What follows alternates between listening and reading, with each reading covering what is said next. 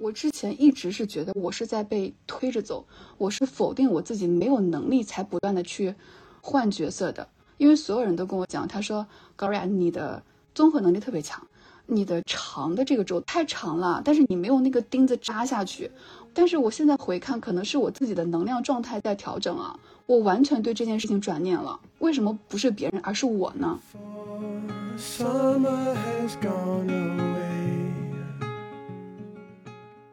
但是面对新机会的时候，我们要不要去尝试？应该怎么样去尝试？其实很多时候是不急于给答案，也没有人去压迫你的，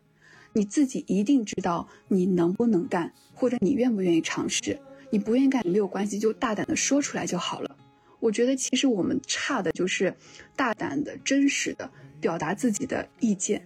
表达完了之后不做就是不做，不想了做就是好好干就完了。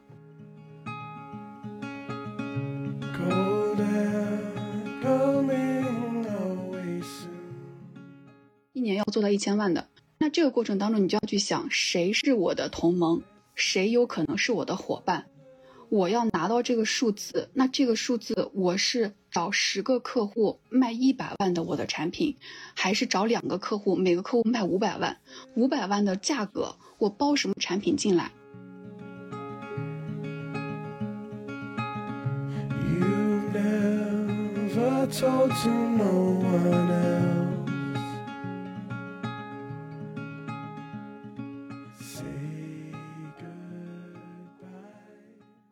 ？Hello，大家好，我是养成系大女主一菲。Hello，大家好，我是养成系大女主露露。今天真的很巧啊，我们今天录制的时间是二月十八号，也就是大家今天都开工了，所以我们今天这个录制呢是开年第一录，也很开心再次见到大家，在二零二四年的这个节点。那上一期我们录制的情人节特辑啊，是在大年初五。我发现有一个现象特别有意思，就是大年初五这一天是迎财神和情人节撞到一起。然后我会发现我们的朋友圈明显就是没有以前那么多秀恩爱的照片了，反而大家二零二四都希望能够在事业或者搞钱上拿到一些结果。所以今天我们给大家邀请来了一位过往经历非常丰富的嘉宾 Gloria。他之前做过 CEO 助理，在福布斯 U 三零的品牌活动中扛过大梁，也创业失败过，住院休息过半年的时间。前一份工作就是在陈建朋友圈做商务的负责人。所以当时我在线下认识 Gloria 的时候，我就觉得哇，她的身上充满了故事感。所以我也希望借此机会能够访谈一下 Gloria，让更多的人可以了解她的故事。也希望他的经历当中，不论是成功的一面，还是说踩坑的一面，都可以带给大家更多的启发。那欢迎 Gloria，你也可以给大家介绍一下自己。Hello Hello，养成系大女主的各位朋友们，大家好，我是 Gloria，非常感谢一菲跟露露的邀请哈，来到这边做客。刚才一菲有 Q 到我之前的一些经历，那我就先说说我现在做什么事儿，后面我们再慢慢的跟大家去讲我的故事。我呢，现在是已经走完零到一并拿到结果的创始人和企业家，来做他的 IP 影响力和商业增长的咨询。那现在呢，其实来到播客也是想要去准备起一个播客的 MCN。以这个为一个开始的抓口，作为提升我服务的这些企业家和创始人提升 IP 影响力的一条渠道，所以最近也是对谈了很多的播客主。今天呢，也是我的播客首秀，然后就来到了我非常喜欢的养成系大女主这里。对，很巧，就是 Gloria 和我还有露露，我们三个人是一起打过仗的。就是大家还记得吗？就是去年十二月二十三号，我们是在深圳大湾区办了一场千人峰会的。那当时我是。把 Gloria 挖到深圳来，然后作为我们的整个大会的操盘总顾问，然后我又把露露挖到了深圳来，是作为我们的演讲教练。所以你会发现人才真的很重要。当我接触到 Gloria 和露露的时候，我觉得我们之间不论做什么事情，好像都很顺畅，因为大家能力就摆在那儿嘛。所以我觉得这也是可以给大家一个启发，就是说，不论你是在个体创业，还是副业，还是和别人合作任何项目的时候，争取都是合作。对象是拿过结果、有一定经验的，这样这个项目起盘就比较容易，对吧？那 Gloria，我会发现啊，之前你所在的每一个平台相对来说都还是比较知名的。那你在这些平台呢，也是一步一步，可能从最初的一个基础岗，然后到后面可能是升到了管理岗，甚至最后做到可以和金主爸爸一起去分蛋糕。那你是如何在这个行业里一步一步去做晋升，然后一步一步去给自己身上挂了更多的 buff 呢？一飞这个问题特别好哈，我最近因为也是频繁的在上外去社交，跟我的客户、跟我的上下游的伙伴们去对谈，我会非常清晰的发现，特别是刚才一飞 Q 到的，我们一起联合办的那个大湾区首届创业者千人峰会上，大家对我最感兴趣的标签就是成千朋友圈跟福布斯。因为这个媒体的身份，或者说强 IP 的一个导向，又是背靠着很大的流量跟一个百年的媒体的这样一个 title，让大家觉得我想看看这个姑娘身上有什么我们可以合作的点。但是其实没有人好奇为什么我能 在成千朋友圈跟福布斯工作。其实是我刚毕业的时候，我第一份工作是在一家互联网科技公司，一五年到二一年算是互联网。最鼎盛的那个时期，我作为一个刚毕业的一个实习生，二一年的五月六号，那个公司的第三百五十六号员工，好像是特别巧进入到这家公司。我的第一份角色是 HR 招聘，从招聘岗做到企业文化，然后后面慢慢的到做公益项目、公益品牌的创始人，做到市场。然后做到企划老板的助理、CEO 助理，再从中后台被业务推着走到了华北区销售战略支持，然后再自己亲自扛数字去做整个集团的生态经营。那这个链路其实就把我从一个纯的。大学生到职场小白，一步步的从一个不懂业务、不懂市场、不懂需求、不懂人的这样一个人，变成了既懂又懂也懂的。这里是我构建了我自己商业认知的开始。比如说，有一个话题叫“什么是一个好的商务”，它不是说你能够把产品卖出去，而是你既要首先懂你的业务是做什么的，零到一这个业务是怎么做起来的，它的各个环节分别有什么卖点，怎么交付，以及你也要非常清楚的知道你的客户的需求，你要把你的卖点跟你挖掘出来的需求匹配上，这个东西才能促成。商业的成交节点，那在这个基础上，我拿到了结果，所以我才能够相对的平等的跟那些创始人拿到结果的企业家们去对谈，因为你的客户 永远要比你聪明，所以我们也是保持这个敬畏心。那我觉得这个链路的过程当中，可能就是刚才。亦菲好奇的，为什么我能拿到这样看似很光鲜的 title 背后的一个故事的缩影？哈，对，所以刚才 Gora 提到一个词，叫做你的客户永远都是很聪明的。一般来说，一个创业者他多多少少都是见过一些世面，他才敢出来创业的。所以大部分这些人经历，包括见过的人、见过的场面还是比较多的。所以可能你跟他交流的前三秒。或者没有那么夸张的情况下，可能前一分钟他大概就知道你是一个什么样的水平了。就像我之前，因为我是和企业家或者是创始人沟通比较多，帮他们做融资嘛，那一年也会接触个几百来号这样子的人。所以，我因为在工作中见了很多的世面，所以现在你再让我去找合作伙伴，或者是找什么样的人去做合作的情况下，我就会发现，哎，自己的这个 taste 就会被拉高。如果说他就是一个。半瓶水这样子的一个人，我是不会和他合作的。那同样，如果说，哎，我们现在自己出来了，你要再让别人为你买单，你就要想想你足不足够专业。所以我觉得未来啊，我们打工是为了什么，以及我们打工出来了之后，你自己具备哪些能力，你有没有把你的能力从你的工作岗位带出来，还是说你只是依靠了以前的平台的光环得到了一定成绩，等你出来，你没有这个能力去。让别人为你付费，它其实是差别很大的。但大部分的人是嗯没有办法，就是说脱离平台的。所以我觉得在平台当中，我们还是要有一个为自己打工，哪怕未来可能做个副业，自己出来可能创个业，最好有一定这样子的思维，这样子的心理准备，不要等到最后无可奈何。被动的去做选择的时候，你没有办法去开拓市场，或者没有办法养活自己，就会比较尴尬。我觉得在这个时代是给大家一个启发。那像 Gloria，你现在可能就是有这样子的能力，哪怕以前是在平台接触的客户，你现在出来，大家也会认可你这个人。所以你其实，在你的私域里，你已经是你自己的个人品牌了，对吧？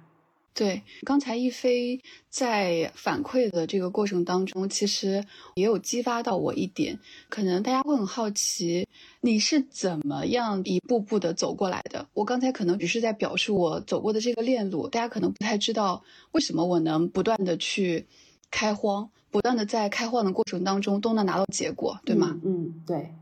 对，因为我觉得，既然来到这里，又是养成系女主这三个字，我觉得可能我们面对的听众，他们可能更想听到的是你怎么样去养成的。所以我来回 Q 一下这个问题。其实我在正式工作之前，我的有两份实习，一个是在达能中国。大家都知道达能其实是全球最好的乳制业品牌。我当时在里面，HR 做的是 training 的部分，培训的实习生。那那个时候你要对整个的销售进行培训。那那个时候对于一个学师范专业的研究生来说，你根本不知道工厂是啥玩意儿，也不知道这种销售是怎么样把工厂里面的产品这样销售给到 C 端的消费者的。你通过这种外企非常严格，而且它非常成体系化的。销售体系，你会看到一个东西，它从没有到有，从工厂的制作到成品，到营销的环节，到销售的环节，然后到商超，再到大销售，怎么把战略目标达成？那个时候你就会对商业有一个非常非常浅的一个认知，因为本身是培训，它里面有很多的这种技巧和背后的品牌和产品的驱动在里面。那第二份实习其实是在一家美资的医药咨询公司。那咨询大家都知道，其实是靠画 PPT 赚钱。它是帮企业去做顶层架构的设计。那个时候我非常清晰的记得，就是有一场校招，都是名校毕业海归的这种跟我差不多年纪的人，他们想要去进到这家咨询公司进来做 consultant。那我看到他们在一群人在全面在互相去你争我执的去表达自己的观点的时候，我觉得他们每个人在反 battle 的时候，那个逻辑能力好强。但那个时候我是不太敢表达，或者我没有这么强逻辑能力的。我当时就问了我老板，我说我该怎么练我的逻辑能力？他说你这句话问一下你自己，你觉得你该怎么练你的逻辑能力？他把问题抛给我了。其实他就是让我自己去学习，因为我身边都是一群能力非常强的做咨询的人，都是我的资源，所以他在迫使我自己去找渠道去解决这个问题。我当时对逻辑这个概念是完全没有的，但是从咨询公司顶层架构去出 PPT 的这个服务客户作为交付节点的视角，让我又对商业有了不一样的看法。那。我工作的时候就顺理成章的进入到了这家互联网科技公司去做 HR 招聘。当时我上班的地方是在圆明园路上，上海十里洋场背后非常有味道的一条百年老街。那在那里，你去做金融互联网公司，你这个业务是前无古人后无来者的。我们招聘的人，比如说我要去招，大家可能都知道退货运费险。我第一家企业是在中安保险。就是国内第一家互联网保险公司，那退货运费险基于淘宝的这个场景，保障客户和商家的权益，这是个什么东西？以前大家在网上消费都是慢慢被培养出来的，我现在要基于退货的这个风险场景去找产品经理，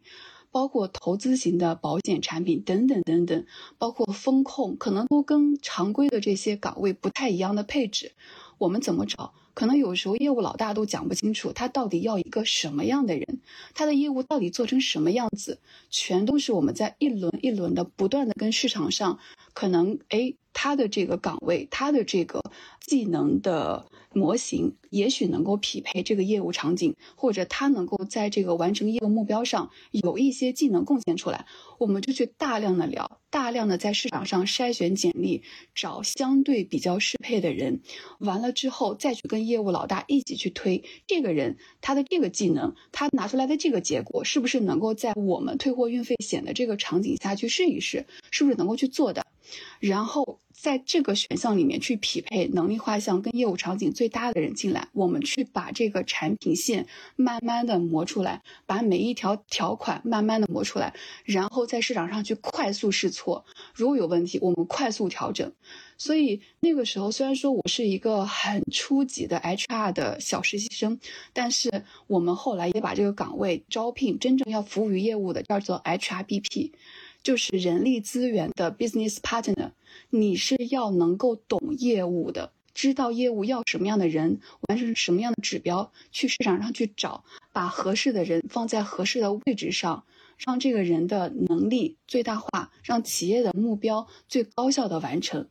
在非常非常初期的时候，就在我心里埋下了一个种子，我要去站在老板。业务老大的视角上去为公司为这个业务去找到合适的人，因为大家都知道人才是一切事情的根本，而人力也是一个企业非常非常优质的资源。那这是第二点。那往后走，我在大半年的时间，我们这家公司非常快速的从三百多人，将近一千五百人的规模，北上广深杭都有，从三个 HR 的团队变成十几个人的团队。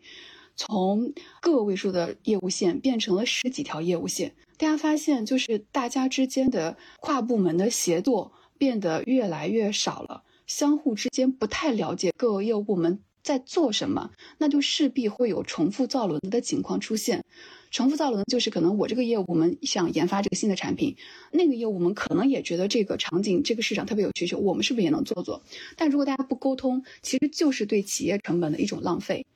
那当时我们 CEO 就去到了谷歌，有一个非常好的一个他们内部的一种沟通的机制，叫做 CEO 面对面，所有的人都可以敞开，不管你有什么问题，都可以非常直白的跟 CEO 对答。我们当面解决大家的问题，那 CEO 也会从他的高度，把他对于企业的战略、对企业的业务的落地、对于产品、对于客户的需求的理解、对于员工的管理、文化的传递等等等等，最直接的进行了传达。而上传下达又是每个企业非常非常重要的一部分，因为底层的员工可能在埋头干活，但是上面的老板他的战略目标是比较高的，在中间怎么样能把看似比较虚的战略落地，是中间有很多的环。环节要去做的，而这种面对面非常直接高效的解决了很多很多问题。我们回来之后，老板就说这个事情我觉得要有一个人来做。那 Gloria 你上，怎么做我也不知道。但是当时带我的人是我们的首席运营官，是我们的 HR 的总监。我在第一份工作的时候就有非常有实战经验的两个大拿来带着我一起去做这件事情。我们怎么样去落地？怎么样把人效提高？我在这里想有一个小小的展开。我们要看每个月哪一个业务部门的业绩是全公司最好的。他这个业务为什么做得好？是产品本身很有卖点，还是市场营销的策略做得特别好，还是运营的干货特别好？还是我开发工程师底层的架构搭的特别好，等等等等。那我们去找到这个核心的关键人物，把他挖出来，对他进行访谈。这个事情我们叫众安五趴。这个节目我做了十一期，从最早的选题到人物的挖掘，到前期的海报的设计的策划，到整个的流程、事前的公众号的宣发、当场所有的嘉宾的邀请。整个的流程的搭建，包括和行政的同学去看我们下午茶点心吃什么啊，场地的配置啊，现场的主持啊，事后的公众号的宣发啊，都是我在落地。这个事情当中，我非常非常的爽，一度我会把它当做是我人生的高光时刻去讲。我哪怕现在听起来，我都觉得非常的开心，因为在那样子的一个节点，一五年到现在八九年的时间。我在那样一个刚进入职场的一个起点，可以去做这样一件我认为非常能够放大个人价值、公司价值、然后又能把两个价值合一，大家都很有成就感的一件事情上，让我非常非常爽。最后这件事情也演化成为我们内部产品的一个发售会。内部只要有好的产品要上线了，我们所有的人都是这个产品的销售，所有的人都会为这个产品发声。那产品经理就会找我来排期，高尔雅，我们下一期的主题有没有人占？我要抢占这个位置。我们产品要发布了，对于我来说是非常有成就感的一件事情。从最开始我要主动的去找人，去挖人头，去把这个主题给说出来，到最后这些事情，我们是一个非常成熟的 SOP 去在往前推了。最后这个事儿落成了企业上市的材料，企业文化的上市材料，我非常非常的开心。那在这件事情上。我觉得对于我来说是一个很好的提升，就是你站在整个企业的运营的高度，去把你之前招聘人到管理人到每个人的价值最大化上，甚至对公司的业绩的一些内部的这种拧成一股绳和降本增效上产生了最大化的作用，这是我非常非常有成就感的一件事儿。所以看到没有，一个人在说自己的高光时刻的时候，真的是控制不住的那种开心。就是非常流畅，对。其实我们在之前的一些我们播客的留言里面也会问，我要怎么从我日常的螺丝钉工作里面去建立自己的商业思维？其实我发现这几个痛点，刚刚你的那些整个的故事都解答到了。就我觉得我突然一下子就明白了，原来你从 HR 跳到了后面的各种各种的经历，其实你有自己很强很强的一些高光点。比如说我听出来的，比如说你很有自我驱动力。你在一个实习生的时候，其实你是在接触全链路的事情，你有去思考，如果你作为老板，你会去怎么做？那或者你的抓机会的能力等等这些，所以其实我觉得这个是很值得被我们借鉴的。我还蛮想了解的一个点啊，就是从你的这些经历里面，你这一路走来是被推着走的吗？还是说你每一步的转行或者是跳槽都是有你自己的一些考量，最后才成为了现在的你？露露，这个是一个特别好的问题哈，我也纠偏一下，就是后面我做的 HR 的事情就已经是正式员工了，因为一个实习生不太能 take 老板顶层战略落地的事情。话说回来，我觉得在众安的这部分经历，从客观上来说是被推着走的，因为互联网业务有一个很典型的点，就是快速试错。快速调整，所以我相当于是小金人儿，就是一毕业就在这家公司。你所有的发展，所有的角色，就像轮岗一样，公司业务怎么调整，你那个砖你就要往哪儿去搬。其实我也在思考，为什么每次要调整的时候，这个开荒的角色就会落在我的身上。我以前会有一些困惑的，我会有一种很强的推背感。为什么？我会觉得自己没有专业能力。那老板觉得哪儿需要你，那你就去哪儿。但是后来我慢慢的反思，不是这样子的。我现在说起来，我很兴奋，我很嗨。但是我当时没有看到我在这些事情上拿到的结果。他让你从 A 角色到 B 角色，一定是老板的视角肯定是很高的，看人很准的。他肯定是知道你这个人能够去试一试。我觉得你有这个能力，可能是没有激发出来。所以首先是因为你之前踏踏实实做的事情，让他愿意信任你，有这个潜力去做这个事儿。第二个业务试错的过程当中，有一个很重要的两个词，就是勇气跟执行力。在没有人知道这个业务长什么样，你也从来没有做过的时候，你敢不敢下手？敢不敢试错？以及最关键的就是，你是在花公司的钱哦。你花公司的钱试错之后，这个责任你能不能承担得了？如果错了之后，可能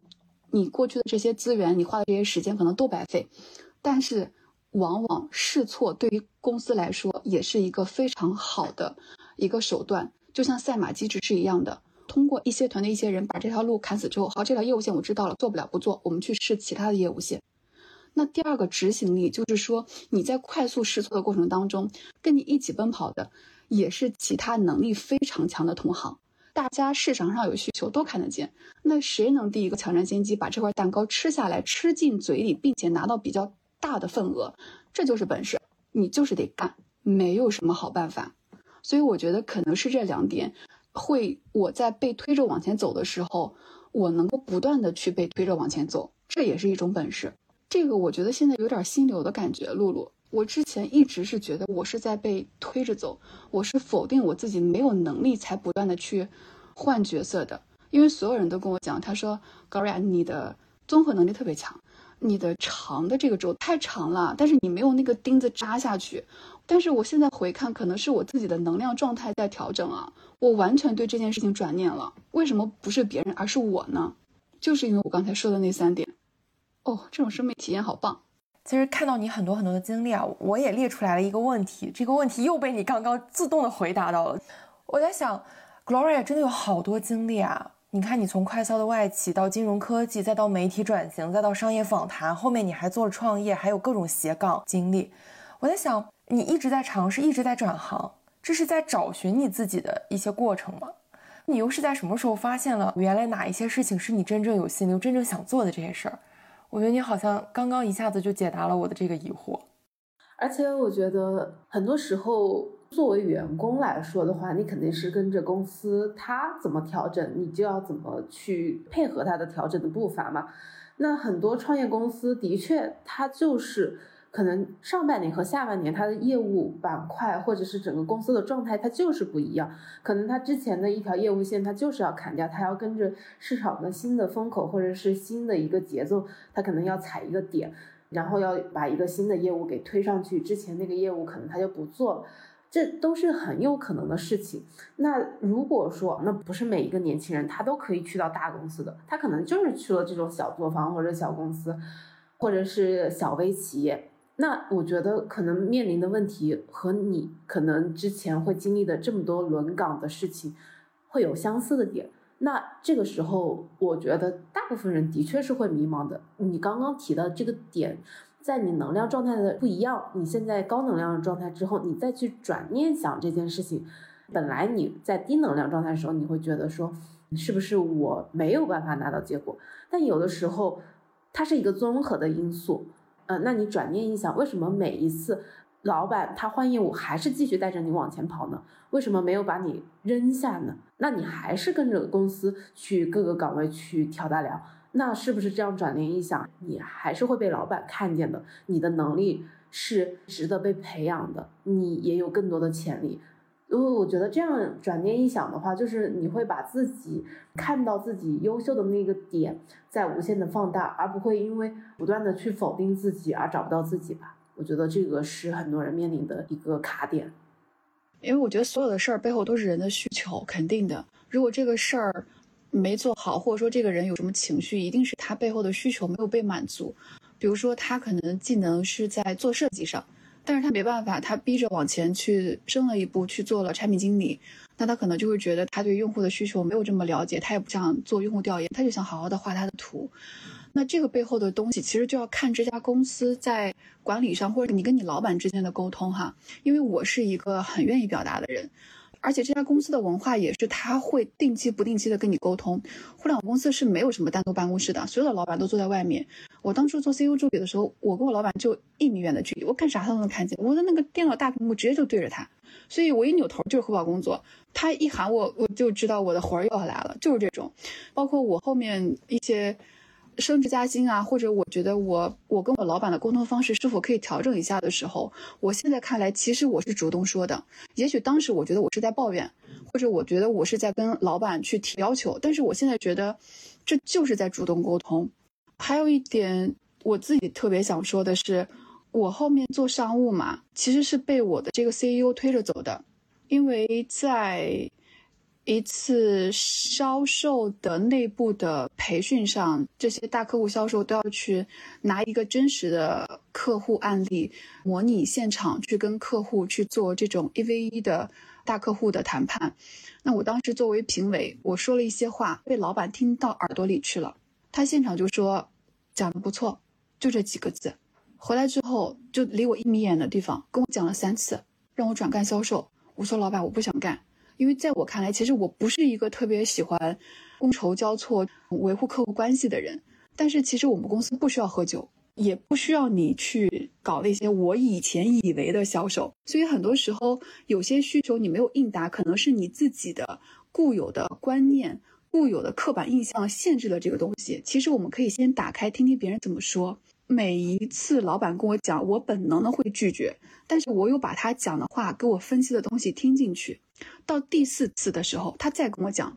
我自己调侃我自己，我是说，哎呀，一家公司的老板跟我讲了四次，如果我再不答应，我可能就是卷铺盖卷走了。但是其实他打动了我，他的那个点，从纠正我对于商务的认知，对于商务到底要做什么，我的哪些能力是匹配的，以及最后他帮我升维的那个点是站在公司的角度上。他说我们要去打北方市场，全国有多少多少家什么什么公司，而华北那个市场占了将近一半。我们要做到百分之多少多少的市占率，这个事情，你作为公司的老员工，你从后台到前台，你足够了解公司的底线、产品的能力以及人业务部门应该怎么合作，所以你适合去支持华北市场。你再去考虑一下，他直到最后那一刻，他都是在尊重我的意见，而且他拔高了我对我自己的一个期望。我不是为我自己而干。而是为了公司的新业务、新市场而战。作为一个老员工，可能很多人会说这是画饼啊或什么的，但是这就是我。我后来才反思到，为什么我刚才说的那个高光时刻，就是那个大会，我会这么的开心，是因为我是一个有集体荣誉感的人，我是一个有很强的组织荣誉感的人。所以我觉得在这件事情上，首先你的那个抗拒本身，一定是你。的某些需求没有被满，没有被看见，可以去沟通。但是面对新机会的时候，我们要不要去尝试？应该怎么样去尝试？其实很多时候是不急于给答案，也没有人去压迫你的。你自己一定知道你能不能干，或者你愿不愿意尝试。你不愿意干也没有关系，就大胆的说出来就好了。我觉得其实我们差的就是大胆的、真实的表达自己的意见。表达完了之后。不做就是不做，不想了；做就是好好干，就完了。说起来可能有点那个啥哈，但是我现在的体会就是这个样子的，就是要无比坚定自己每一个当下的选择，有点知行合一的意思。对我以前觉得知行合一是个很虚的事情，我现在想想，身体是非常诚实的。你去做了的时候，才表明你那个知真的进来了。如果你没有做，就不是知行合一。那我也了解到啊，就是 Gloria，你现在是自己在做事情嘛？那你刚刚又提到你的这个集体荣誉感啊，包括嗯，在集体里面和大家一起打仗这件事情是非常享受的。那你会不会觉得现在嗯脱离了集体，你会找不着自己，或者说你有那种落差感呢？以及这种状态，你会觉得应该怎么调整呢？这个问题也特别好，就是你们总能问到我的。心坎上，把我想表现的一面 表现出来。这个孤独感，其实，在企业里面就有。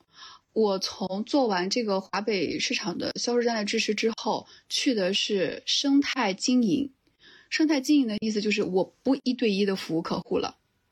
我去跟渠道合作。那这个过程当中，这个业务一开始只有我一个人，也是我当时那个 CEO 跟我谈的。他说：“小雨，你再往前走一走，我们现在的数字要放大。”这一部分的数字，我觉得可以从生态渠道上去走，你自己看看怎么去做。没了，这个过程当中，你就是一个人。虽然说集团内部的很多资源你是能调动的，但是这个新业务你自己要去想，我怎么样去打的，那是有孤独感的，因为这个数字是实实在在压在你身上，一年要做到一千万的。那这个过程当中，你就要去想，谁是我的同盟，谁有可能是我的伙伴。我要拿到这个数字，那这个数字我是找十个客户卖一百万的我的产品，还是找两个客户每个客户卖五百万？五百万的价格我包什么产品进来？集团里面各个业务线的哪一个产品是能够满足这个客户的需求？它的功能是能够让爸爸在中标这件事情上成为杀手锏的。所以还是回到商务的那个 sense 上，我要足够了解集团每一个产品的业务，以及他们是产品的卖点，根本上能帮客户解决什么问题。第二个是我这些爸爸或者爸爸服务的客户们，他们的需求是什么？我要去做双方的匹配。这个过程当中匹配完了，那我就去看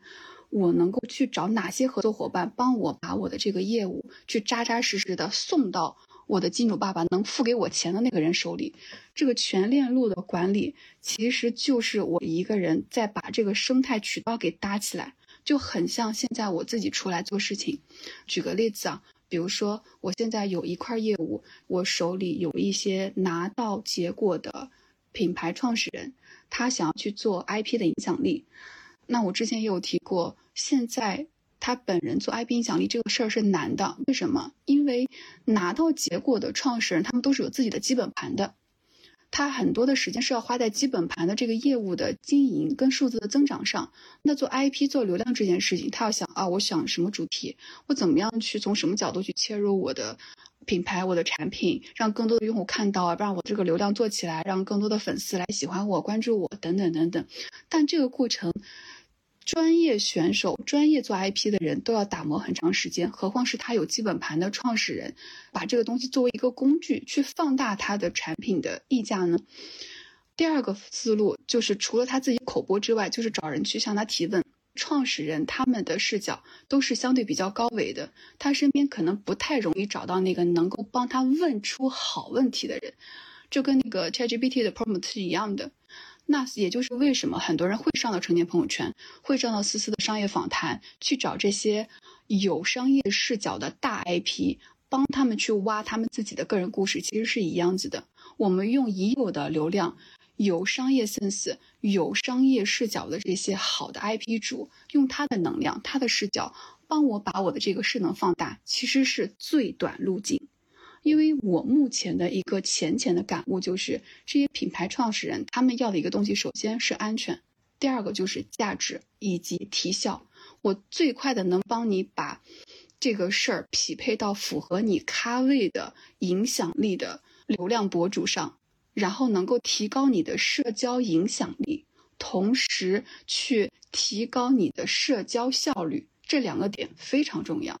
那在这个过程当中，我就在去看我身边的这些创始人，他们的需求一二三四是什么？他们最想解决在增长上的哪一个痛点？那我手头的这些播客主或者博主们，他们是什么定位？他们的受众群体是谁？他们输出的商业价值是什么？他们的咖位跟我的客户需求是否匹配？其实就非常像我之前做的生态那个工作，所以这种孤独感是之前就已经有的。我战胜了孤独，在从我出来之后，我唯一要转念的就是我之前花的是公司的钱，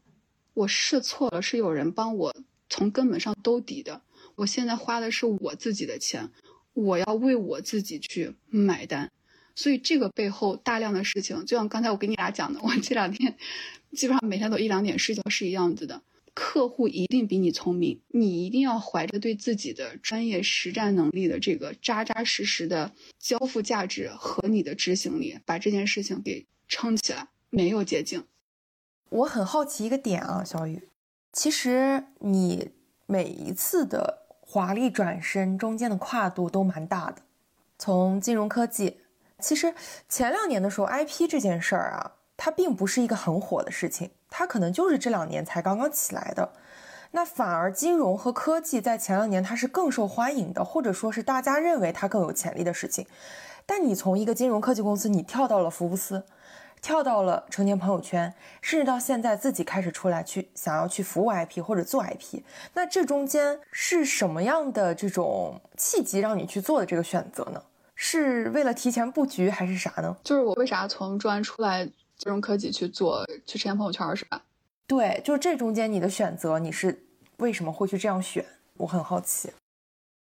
就我之前的状态，我刚才提了一个叫推背感，我当时觉得我是被推着走的，我在自我否定上觉得自己没有那个长板，所以每一次换业务，我其实内心是痛苦的。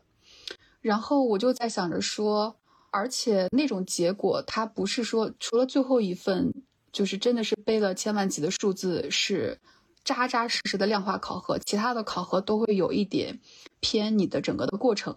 我是一个目的和目标性非常强的人，我就会觉得我做了这么多事情，我可能没有给公司赚到那个钱，或者我的那个价值没有那么的显化，我就会再来一层自我否定。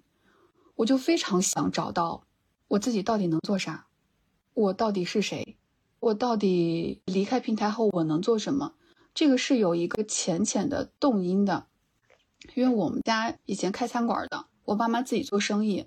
我从很早进入公司，我那个观念就在，就是我不会在这个公司里面一直跟别人去抢着升职加薪去打怪的，我一定会出来自己做事情的。所以可能我从进入公司，我看公司的视角就不是把我自己放在一个单点上，而是看哎这家公司到底怎么玩的。它是怎么运转的，各业务部门是怎么协作的，它那个钱是怎么赚到的。我就一直有这个心态，但是在这个过程当中，我自己没有把我特别专业的东西，我觉得我没有练出来。而且我觉得商业体的这种 to B 的战略目标，它可能我到最后我还是在卖平台的东西，我没有在卖我自己。如果有一天我离开这个平台，那我是谁？谁愿意为我买单？谁还会像以前那样跟我去用那种方式对话吗？因为我交付的价值完全不一样了。有相当一段时间吧，我很苦恼，进入到一种好像日子没咋变。但是有点脱了魂的那种感觉，然后我就会找我自己在精神上的补给，我会让自己看那些拿到一些东西有高能量的人每天蓬勃向上的那种访谈也好，或者那种 IP 他们的内容也好，就会让我看到我还可以这样，我还可以那样，人生是美好的，我还有很多的可能性，我在给我自己打气。第二个是我会看一些美的东西。我会让我自己洗眼睛，但是这件事情它最后都没有促成我根本的从这家公司出来做改变。真真正正的那个点是后面我们业务有了一些调整，因为生态是整合整个公司的资源，但是后面业务线调整之后，你发现你手里的牌在慢慢的减少，整个的市场其实也在转型，也在洗牌。那我自己在面临这种情况的时候，其实我很困惑。我在走之前也有我们的 CFO 来跟我聊，说希望我去到他那边，因为中安还有一家基金牌照的公司，去做他的 HR 或者做他的大销售，这是我的两块的能力。但是我依然觉得在那里是做我原来的角色，他不是我王小雨自己的一摊事儿，所以我回绝了，我陷入了漫长的找自己是谁的过程。我记得我当时那个脸垮垮的，整个人浮肿也胖，一百二十多斤。虽然看起来就还是那个人吧，但是我自己对我自己的状态是不是很满意的？然后后面我是从二一年四月份就开始关注程前朋友圈的账号，他第一条视频开始，然后我那天突然刷到他的 HR 的号在招人，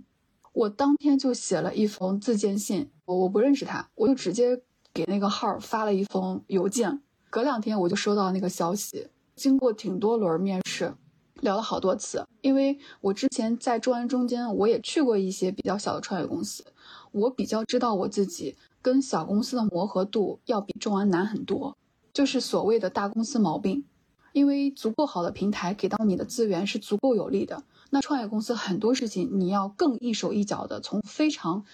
基层的事情开始去做，很多问题你自己要完完全全想办法解决，所以聊了非常非常多轮，后面还是进来了。所以这个事情应该就是从我从小特别喜欢演讲主持、跟人聊天儿，从做专案五趴去访谈公司内部的那些明星产品经理、明星人物开始，包括我为什么会选择 HR，一路以来的这些路径。包括后面自己去做生态之后，你去扛数字的压力，要真真实实的挖客户身上的需求，每一个环节合作伙伴的需求的时候，你的那种对话感、碰撞感，从那些比你优秀的人身上吸取到的东西来看，可能这个过程当中也在推着我，我是不是可以去聊一些真真正正的老板，看看他们身上有哪些东西是能够碰撞我的，给到我的。然后把我自己小个体户的那个钩子勾出来，我是自己是不是能够在这些可能性里面能够去做点啥？我觉得可能是这些东西吧。现在回看的话，那有没有感受特别深的一次访谈，让你每次想到后面你的转型这件事儿都会冒出来？倒不一定能跟转型挂上钩啊。我能想到的就是我们访一个六零后的老爷子，他的品牌叫海威机械，他是做木工机械的。这个市场非常小众，它其实是欧美人更加擅长的。但是他是八九年东南大学的硕士，那个时候他是非常光鲜的背景，在外资，从最早开始卖老外的产品，到开始帮老外贴牌生产产品，到有自主品牌的产品，然后出海做到了这个领域里面的 top 级别，非常非常厉害的老爷子。我在他身上看到了老一辈企业家身上的那种韧劲儿。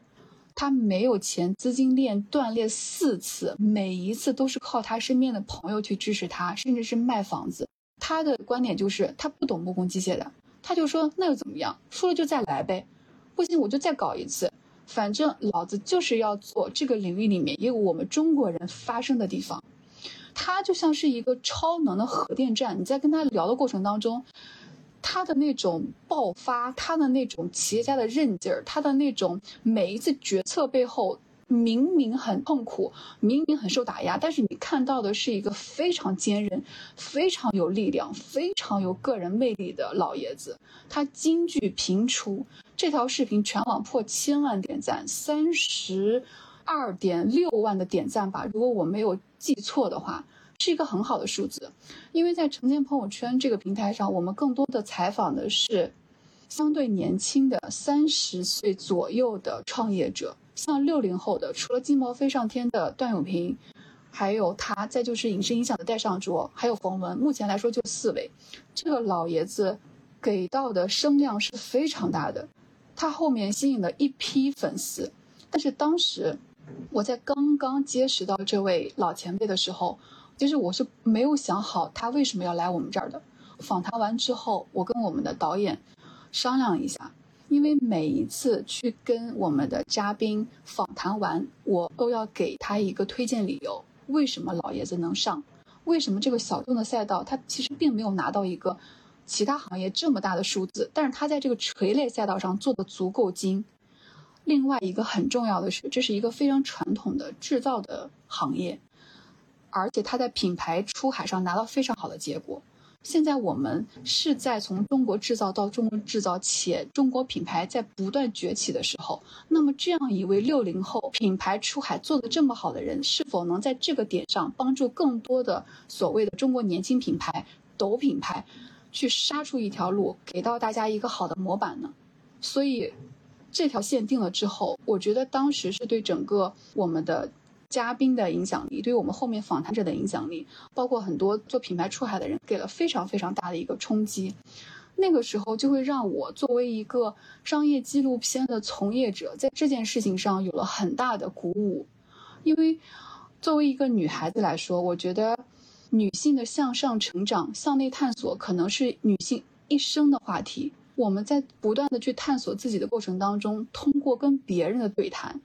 一两个小时、三四个小时的时间，能够浓缩听完这个人如此传奇，又对你有那种照见性，看到无数可能的一生的这个过程，对你是有很大冲击的。而这种能量从你身上再转达出去，告诉更多的人听，我觉得这就是一个媒体作为一个表达者他的宿命，去影响更多的人。那也会让我回看我现在自己做的这一摊子事情，我为什么想要去帮我身边的这些创业者，能够提高他们的社交影响力，最短时间内的提高他们的社交效率？我觉得我也在利他的这件事情上做我力所能及的一环，可能是在这个节点上，这是讲大的层面。然后我从程谦那儿出来，坦白说。我离职的那一天，我都非常非常非常喜欢这个工作，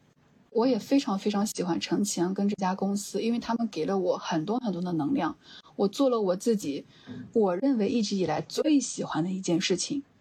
出来的原因呢有两个，一个是我是一个很拼的人，我每一段工作经历基本上都能把自己干死，就是干到很消耗。包括之前我在众安住院，就是我很多同事也都知道，包括在城前也是的，因为流量太好了，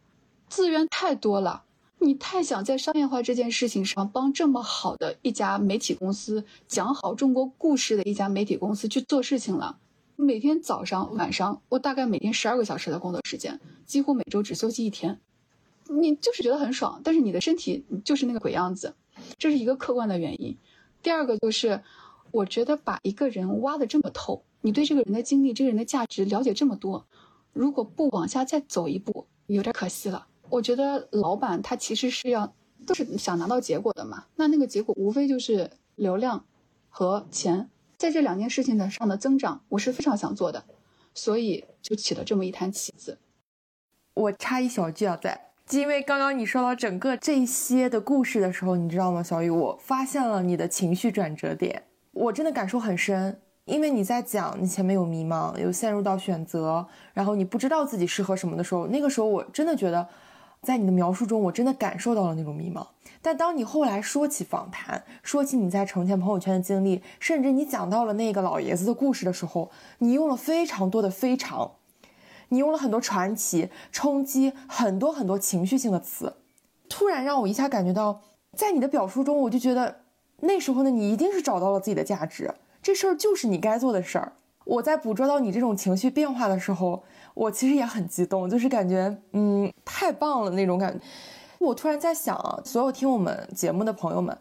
很多人其实大家都不知道自己喜欢做什么，这件事儿很正常。但如果你不知道你喜欢什么，或者你也在迷茫的时候，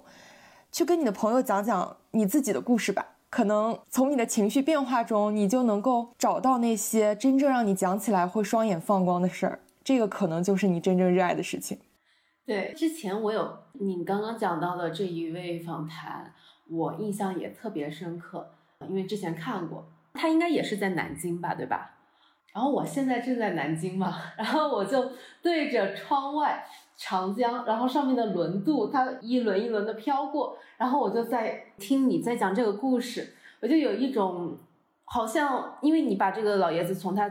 东南大学八九年到他简短的一生，可能浓缩在这几分钟，跟我又叙述了一遍，让我又回想到他的那一个采访的片段，然后我就看着这个窗外的景，我就一直在想说，的确这是我最近一直在思考的问题，我也和我身边一些。企业家长辈跟他们去聊，我说，就是我一直有个困惑，如果我只是为了赚钱，我感觉我做很多的事情动力不足。你说赚一百万是赚赚几百万，那很多人也是卡在一百万，他就是没有办法再往下走了。是为什么有的人他可以突破很多的卡点到千万到亿，包括昊天对吧？最近几天也在看他的直播，我说人和人之间的差别和他财富量级的差别很大一个。程度是取决于你的心力足不足以支撑你，以及你自己的愿景、你自己的目标到底是什么。如果只是钱，它可能真的这个层次太浅了。但如果说我就是有一个愿景，比如说刚刚那个老爷子，就是说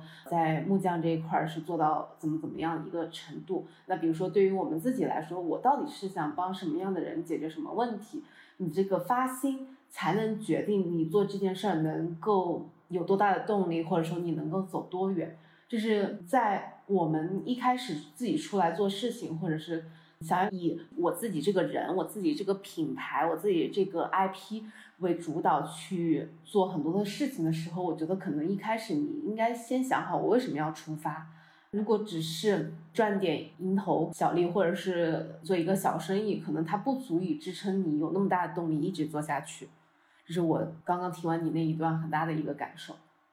对我稍微纠偏一下，这个老爷子做的事情，他的木工机械不是给普通木匠的，是给一些木工爱好者。比如说，他在给到王石的北京的 SOHO 有一面墙的那种木工工具，因为很多老美他们地下室是就像他们自己的那种男孩的大玩具室是一样的。他给清华东南大学的这种木工机械的学生都有一面这种实验室的搭建。它的一个是 for 这些学生教学的，另外一个是给到木工爱好者的。它的产品极美，你去看吧，真的超级美。另外一个牛逼的点，我想补充一下，老爷子做了自己的独立站。他没有用亚马逊，没有用国内的淘宝。我说为什么？因为他说他们的页面的搭建体系和图文详情以及视频的那个帧数达不到我产品的质量和我的美，它凸显不了我品牌的价值和美感和实用性。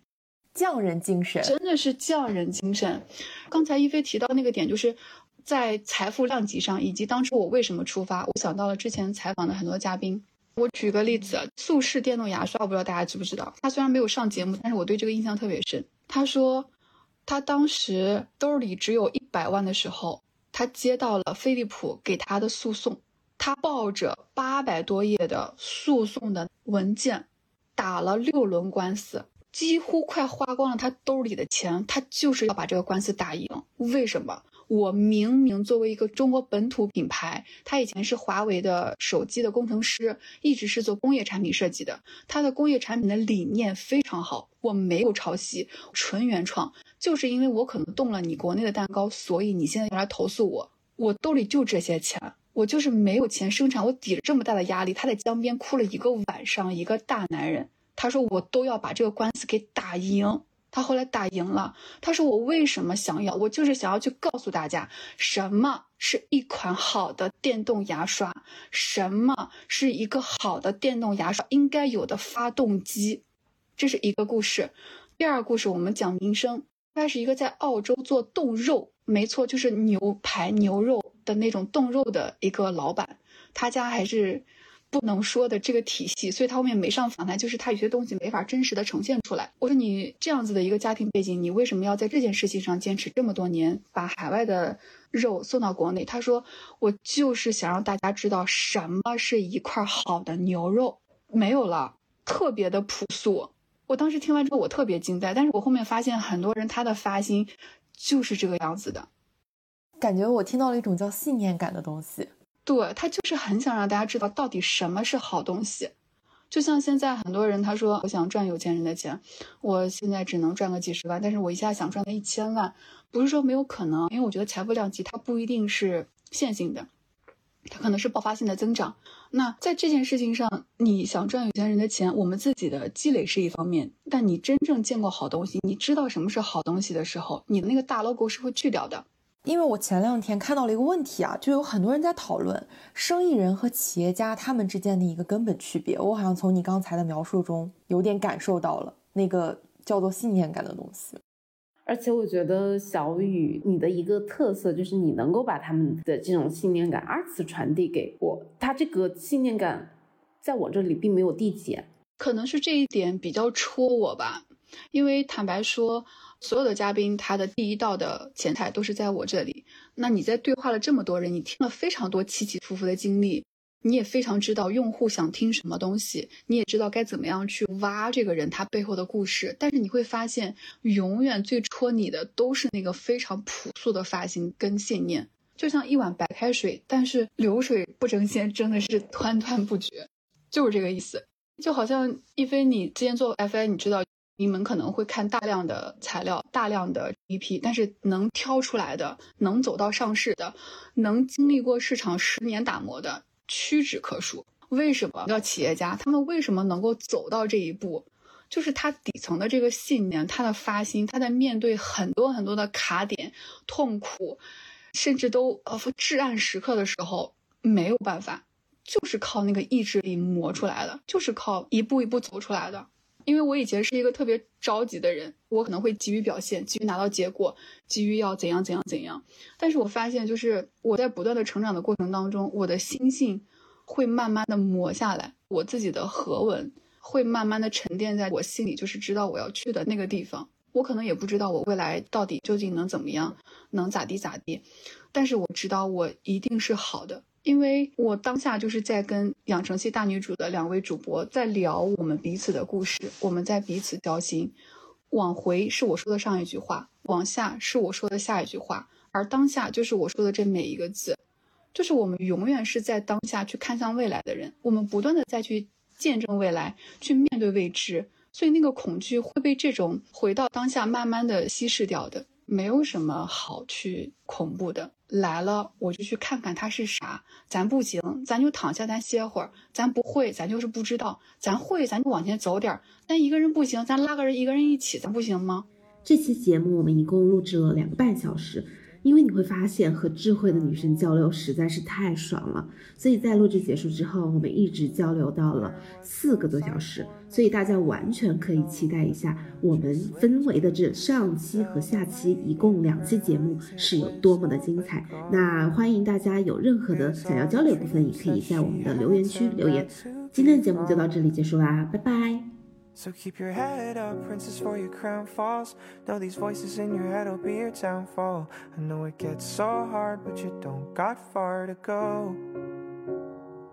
Yeah, keep your head up, princess, it's a long road. And the path leads right to where they won't go. I know it hurts right now, but I know you'll make it home. So keep your head up. Yeah, keep your head up. Now she's grown up, works at a bar. She traded makeshift gowns for serving rounds from sunrise till it's dark. And all her friends got